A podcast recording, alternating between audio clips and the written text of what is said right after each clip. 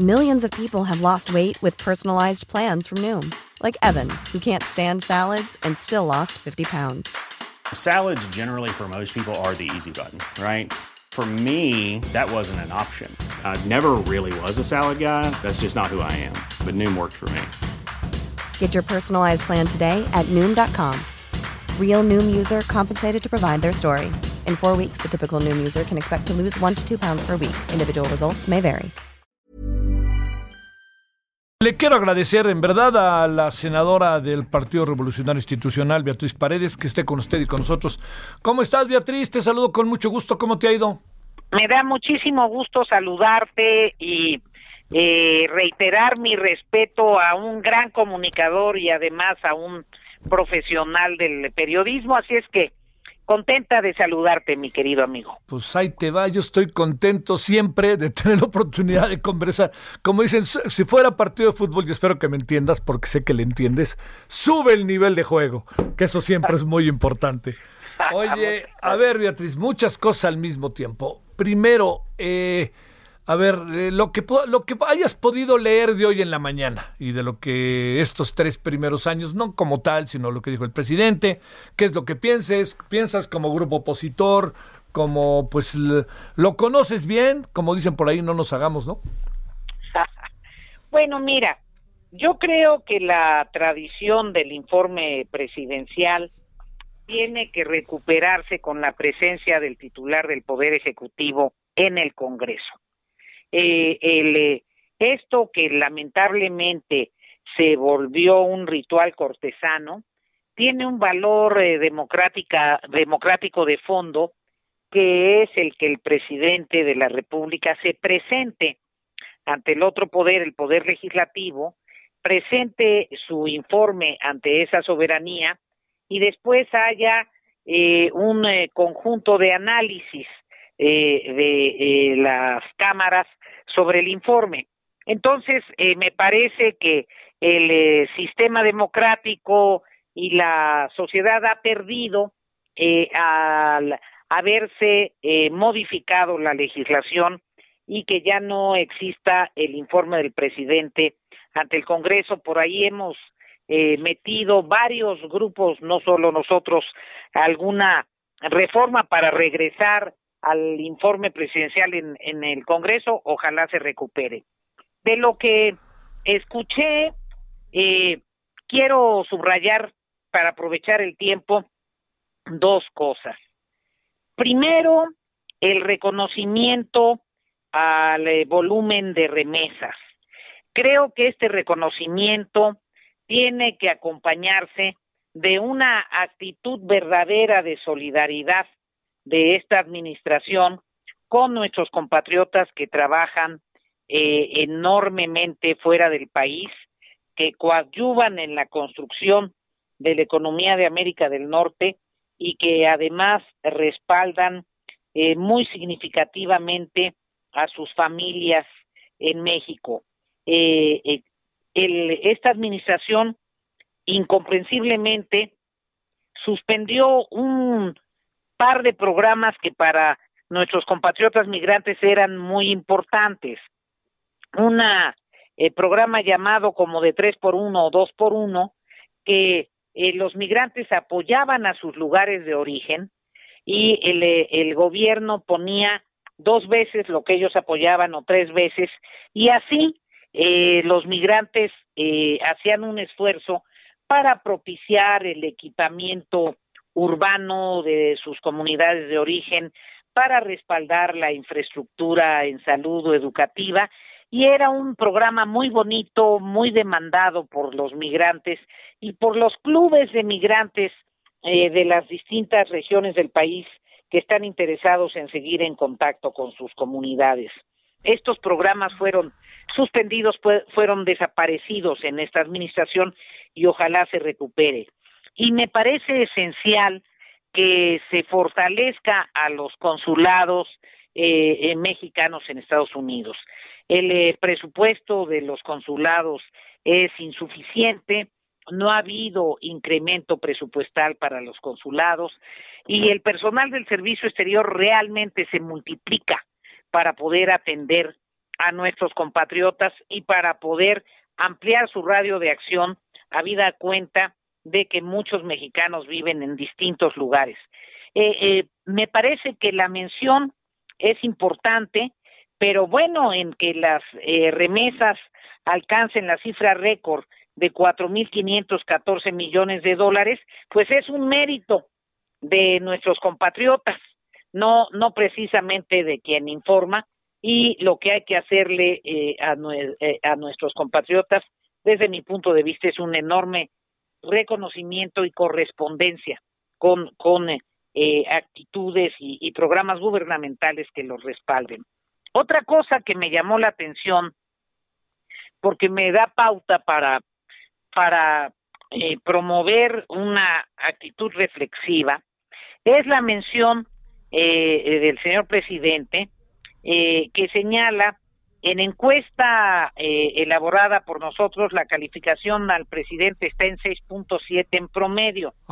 En revocación de mandato que continúe el 72.4%, que renuncie el 22.7%.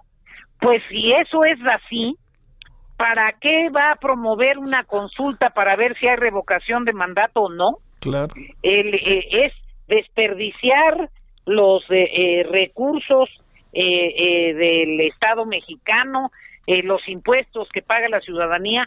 Hay cosas muy urgentes que atender para los que se requieren recursos y sería increíble insistir en realizar un, ejercicio de, de consulta popular para discutir el tema de la revocación de mandato. Me parece que hay cosas mucho más importantes en el país.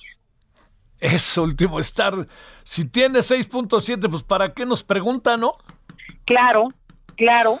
El, eh, eh, a menos que sea solamente un ejercicio de entrenamiento para los servidores de la nación que ya vimos que les gustan las actividades electorales.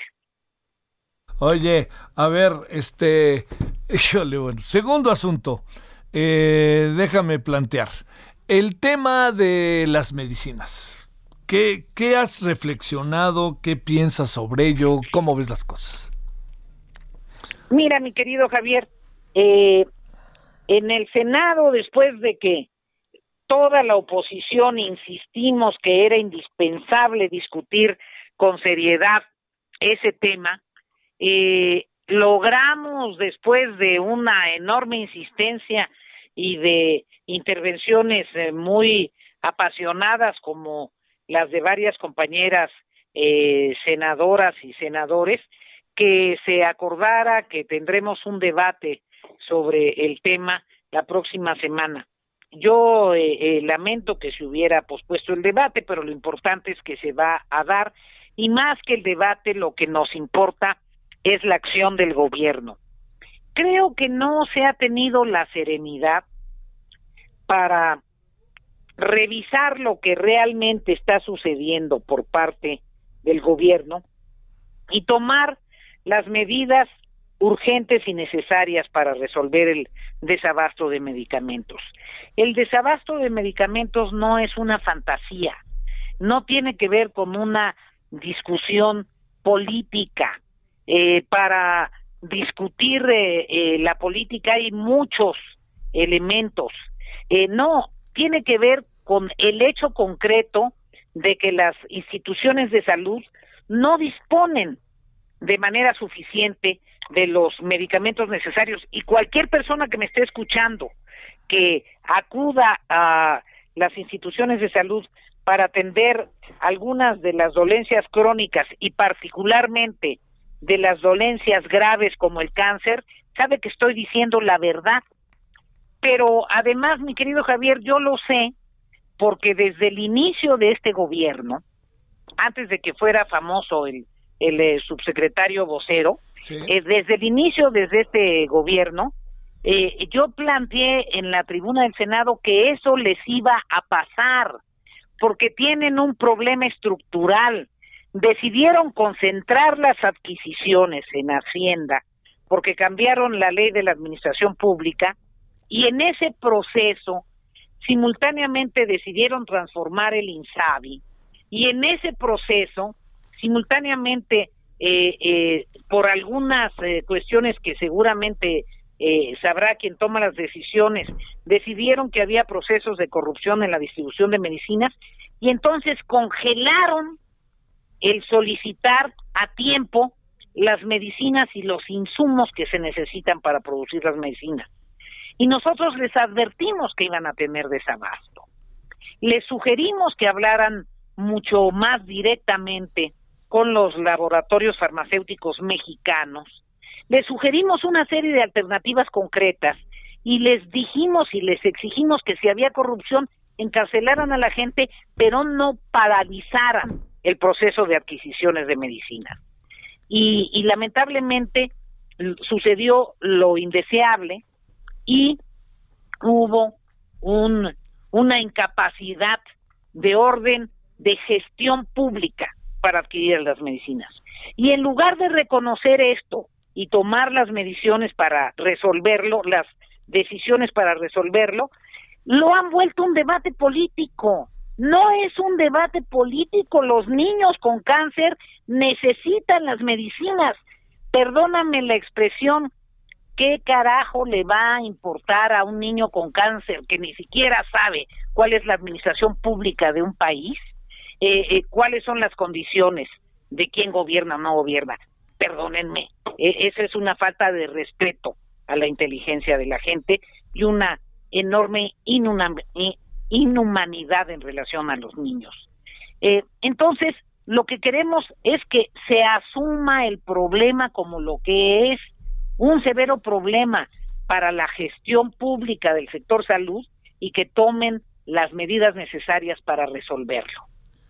A ver, este, ay, ay, ay, Beatriz, pero tengo la impresión de que estamos como, como ahí trabados, ¿no? Este, escucho a los padres de familia, créeme, he hablado con muchos de ellos, con los propios niños, y, están verdadera, fíjate, la señora Esperanza, que ahora se le puso gravísimo su hijo estos días, precisamente por falta de medicamentos, dice, del señor pues Gatel ni hablar, no pudo ya ni decir nada, es un caso perdido, etcétera.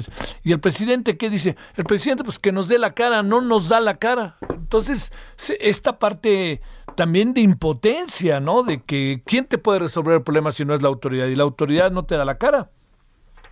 Por eso es esencial que la autoridad comprenda que esto no tiene que ver con ninguna conflagración política, eh, tiene que ver con hechos y es fundamental que los niveles eh, específicos de la autoridad y de las áreas competentes informen la verdad hacia arriba.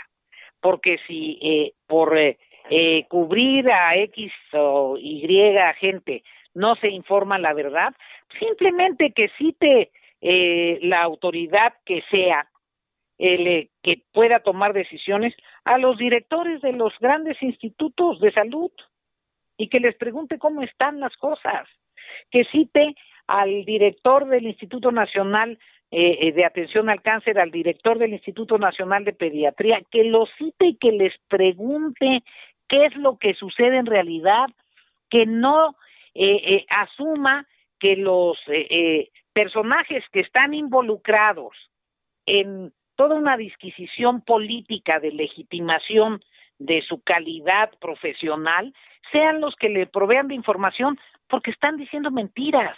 No hay medicinas, Punto. Ese es el hecho.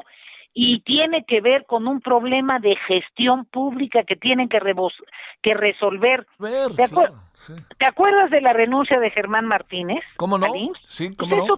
Germán Martínez veía ver que estaba encima el proceso, el proceso de desabasto de medicinas.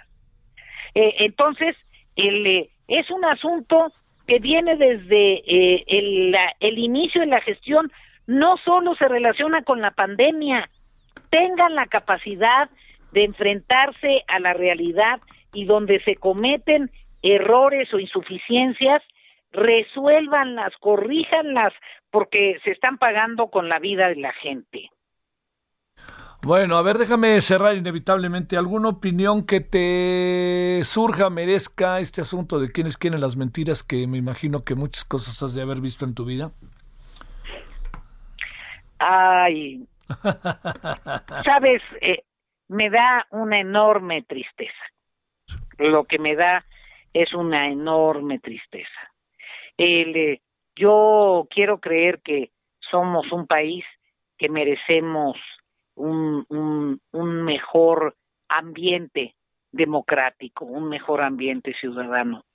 Me parece que confundir el ejercicio de la comunicación gubernamental con la Inquisición es dramático.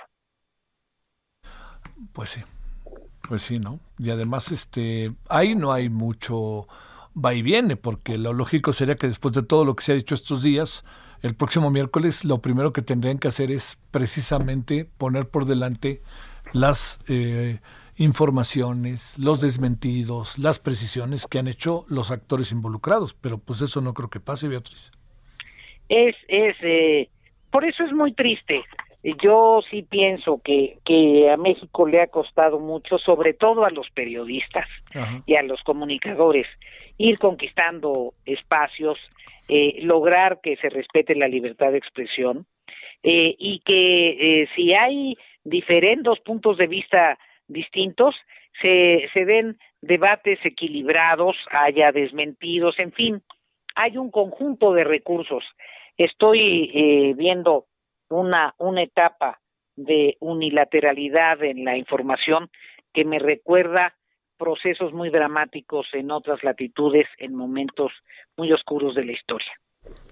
Te mando, como siempre, un gran saludo, Beatriz Paredes, y mi agradecimiento que estuviste con nosotros. Muchísimas gracias, Javier. Hasta luego. Muchas gracias.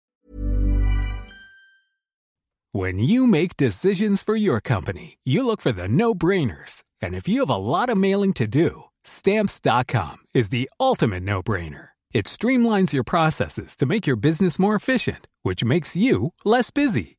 Mail checks, invoices, legal documents, and everything you need to keep your business running with stamps.com. Seamlessly connect with every major marketplace and shopping cart. Schedule package pickups and see your cheapest and fastest shipping options from different carriers. With rates up to 89% off USPS and UPS rates. And with the Stamps.com mobile app, you can take care of mailing and shipping wherever you are. Make the same no brainer decision as over 1 million other businesses with Stamps.com. Sign up with Code PROGRAM for a four week trial, plus free postage and a free digital scale. No long term commitments or contracts.